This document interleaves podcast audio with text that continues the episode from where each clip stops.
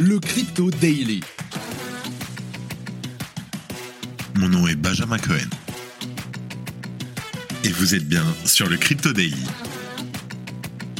Le podcast qui traite de l'actualité crypto, NFT et métaverse. Dans vos oreilles, chaque jour, du lundi au vendredi.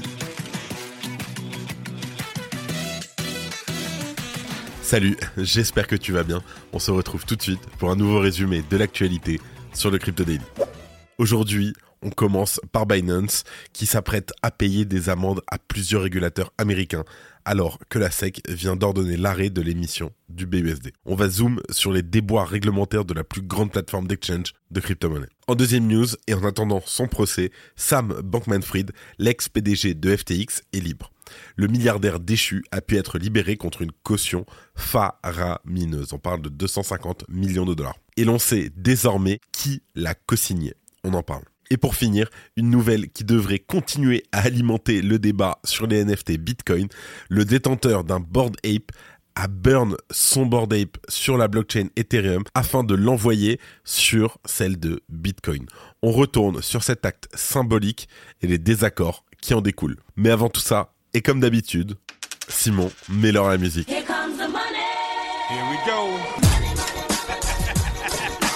On enregistre cet épisode, nous sommes le 16 février 2023 et il est 14h. Alors, tu le sais, je le sais, il le sait, elle le sait, c'est la folie sur les marchés depuis hier. Nous avons un market cap qui prend presque 6% en 24 heures, on est à 1,1 trilliard de dollars. Ensuite, nous avons le Bitcoin à plus 8% en 24 heures qui s'échange aux alentours des 24 400 dollars. L'Ether à plus 6% à 1680 dollars, c'est magnifique.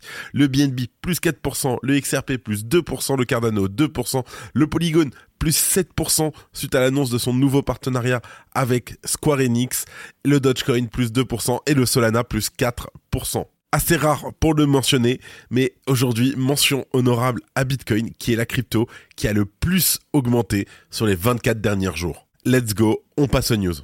Et pour commencer, on parle de Binance qui s'apprête à verser des sommes conséquentes pour apaiser les régulateurs. Alors, comme on le sait, les régulateurs montrent les dents face aux entreprises crypto, en particulier depuis les crises successives de 2022. Et la branche américaine de Binance n'est pas épargnée, puisqu'elle fait face à des enquêtes du département de la justice américaine, ainsi que de la Commodity Future Trading Commission, la CFTC. Cette semaine, on apprenait également que la SEC, la Securities and Exchange Commission des États-Unis, avait ordonné à Paxos de cesser l'émission du BUSD, le stablecoin de Binance. Et face à cela, Binance compte se battre. Avec de l'argent et selon une information du Wall Street Journal, l'entreprise dispose de réserves conséquentes de plusieurs dizaines de milliards de dollars. Elles seront utilisées pour payer des amendes selon Patrick Hillman, responsable de la stratégie de Binance. Nous travaillons avec les régulateurs pour savoir quels moyens nous avons pour faire amende honorable. Probablement une amende, peut-être plus,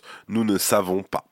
On en avait déjà parlé, mais selon les sources anonymes du Wall Street Journal, Binance tomberait sous le coup d'une accusation de blanchiment d'argent en ce qui concerne le département de la justice. Du côté de la CFTC, on accuserait la plateforme de ne pas s'être enregistrée avant de proposer des produits dérivés à ses clients. L'accusation est similaire du côté de la SEC, qui surveille, elle, les valeurs mobilières. Patrick Hillman a cependant confirmé que l'entreprise était disposée à payer et qu'elle avait les fonds nécessaires. Nous sommes très confiants et nous avançons dans les discussions avec les régulateurs. Cela va être un bon moment pour notre entreprise, car cela va nous permettre de laisser tout cela derrière nous. Tout cela, c'est la vague de surveillance qui est tombée sur l'exchange que les régulateurs ont commencé à lui reprocher de ne pas se plier aux exigences locales des divers pays dans lesquels il est établi. Mais tout cela a changé et Binance court depuis après les licences et autres autorisations formelles. Par ailleurs, elle a Kraken, pour exemple. La plateforme s'est acquittée la semaine dernière d'une amende de 30 millions de dollars auprès de la SEC. Que dirais-tu de pitcher ta startup à 200 investisseurs, remporter 2 millions de dollars en cash prize ou même de pitcher dans une série ultra connue? C'est exactement ce que te propose Starting Block, la compétition des startups les plus ambitieuses du Web3. Tu as jusqu'au 20 février pour y inscrire ta startup et pitcher un jury exceptionnel composé de Tim Draper, David Princé, Julien Bouteloup et d'autres experts Web3 de chez Google. Du financement, des grants, des places à Station F dans l'espace BNB Chain et même 10 boosts sur la Paris Blockchain Week sont en jeu. Alors n'attends pas et inscris inscris-toi sur le site de la Paris Blockchain Week. En deuxième news, on parle du nom des co-signataires de la caution de Sam Bankman-Fried qui ont été dévoilés. Alors, pour rappel, la caution de SBF, qui lui permet aujourd'hui de rester libre jusqu'à son procès en octobre prochain, a atteint une somme record de 250 millions de dollars. Une somme dont s'étaient acquittés ses parents ainsi que deux autres personnes jusque-là inconnues. Et des documents qui ont été révélés hier montrent désormais que ce sont Larry Kramer et Andreas Papek qui ont co-signé libération sous caution de SBF. Les deux hommes sont des académiciens de l'université de Stanford aux États-Unis, une des universités les plus prestigieuses du pays. Ils ont respectivement versé 500 000 et 200 000 dollars chacun. Il s'agit de proches des parents de Sam Bankman-Fried, qui sont, je te rappelle, tous deux professeurs dans le même établissement à Stanford. Larry Kramer a confirmé qu'il s'agissait d'une décision personnelle. Joe Bankman et Barbara Fried sont des amis proches de ma femme et moi depuis les années 90.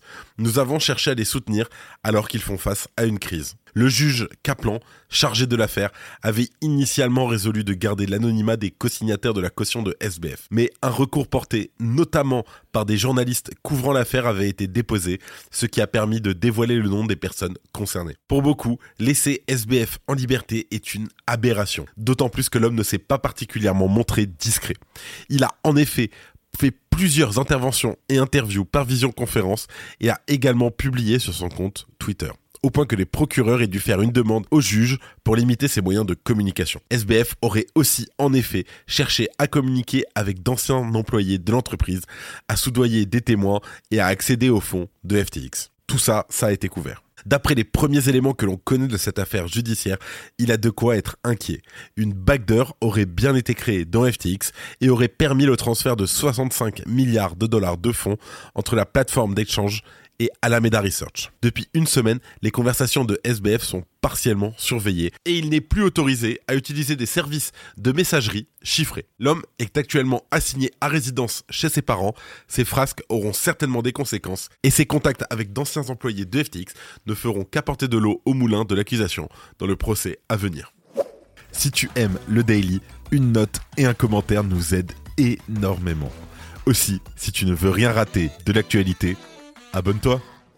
Et pour finir, on parle du board ape qui a été burn sur Ethereum pour être minté sur Bitcoin. Je t'explique. Le détenteur du NFT Bored Ape 1626 a brûlé ce dernier sur la blockchain Ethereum afin de symboliser son passage vers le Bitcoin. Pour rappel, la question des NFT a suscité de vifs débats ces derniers temps. Le développeur Casiro Darmor a en effet réussi à inscrire des tokens non fongibles dans la blockchain Bitcoin en utilisant tout l'espace d'un bloc. On a parlé, reparlé, reparlé et re-reparlé. Cette prouesse donc s'est baptisée Ordinals, fait suite à la mise à jour Taproot qui avait permis d'améliorer la confidentialité et la sécurité du réseau de la plus grande crypto-monnaie. Jason Williams, qui détient ce board ape numéro 1626, a donc décidé d'utiliser une inscription avec Ordinals pour représenter son NFT sur la blockchain Bitcoin. Il s'est aussi amusé auprès de Decrypt de son acte, qui a de quoi susciter des réactions. Je cite. Il s'agit essentiellement de jeter une Lamborghini dans un compacteur de déchets. Est-ce une bonne idée de jeter des JPEG gonflés sur la blockchain de base de Bitcoin?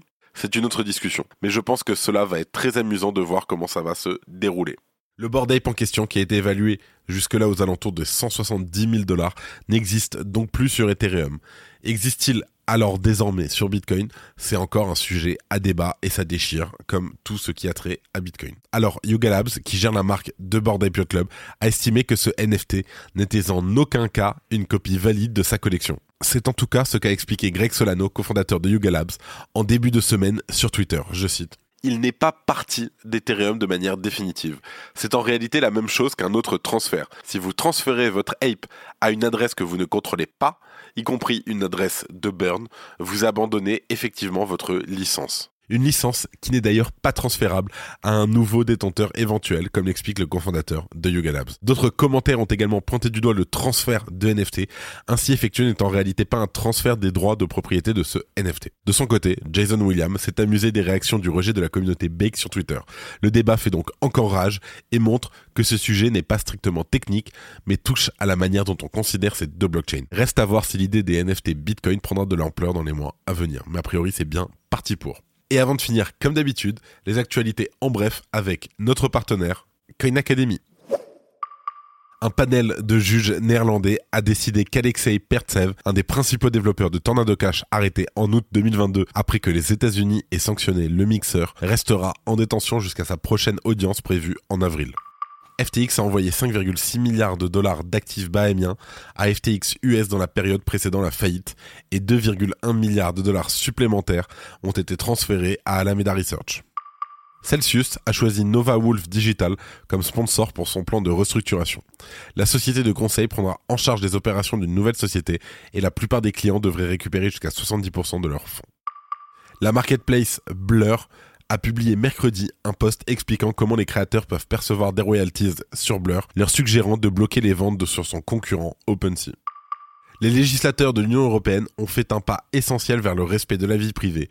La Commission a inclus la norme des Zero Knowledge Proof dans ses amendements au cadre européen de l'identité numérique. Le projet va maintenant passer à la phase de trilogue de la Commission européenne. Le régulateur financier de la Corée du Sud prévoit d'enquêter sur les acteurs locaux qui proposent des services de staking suite à la décision de la SEC américaine contre Kraken.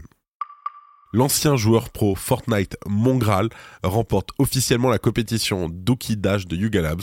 Il repart avec un NFT qu'il a mis en vente à 2222 Ethers, soit presque 2,5 millions de dollars. Merci de ton écoute.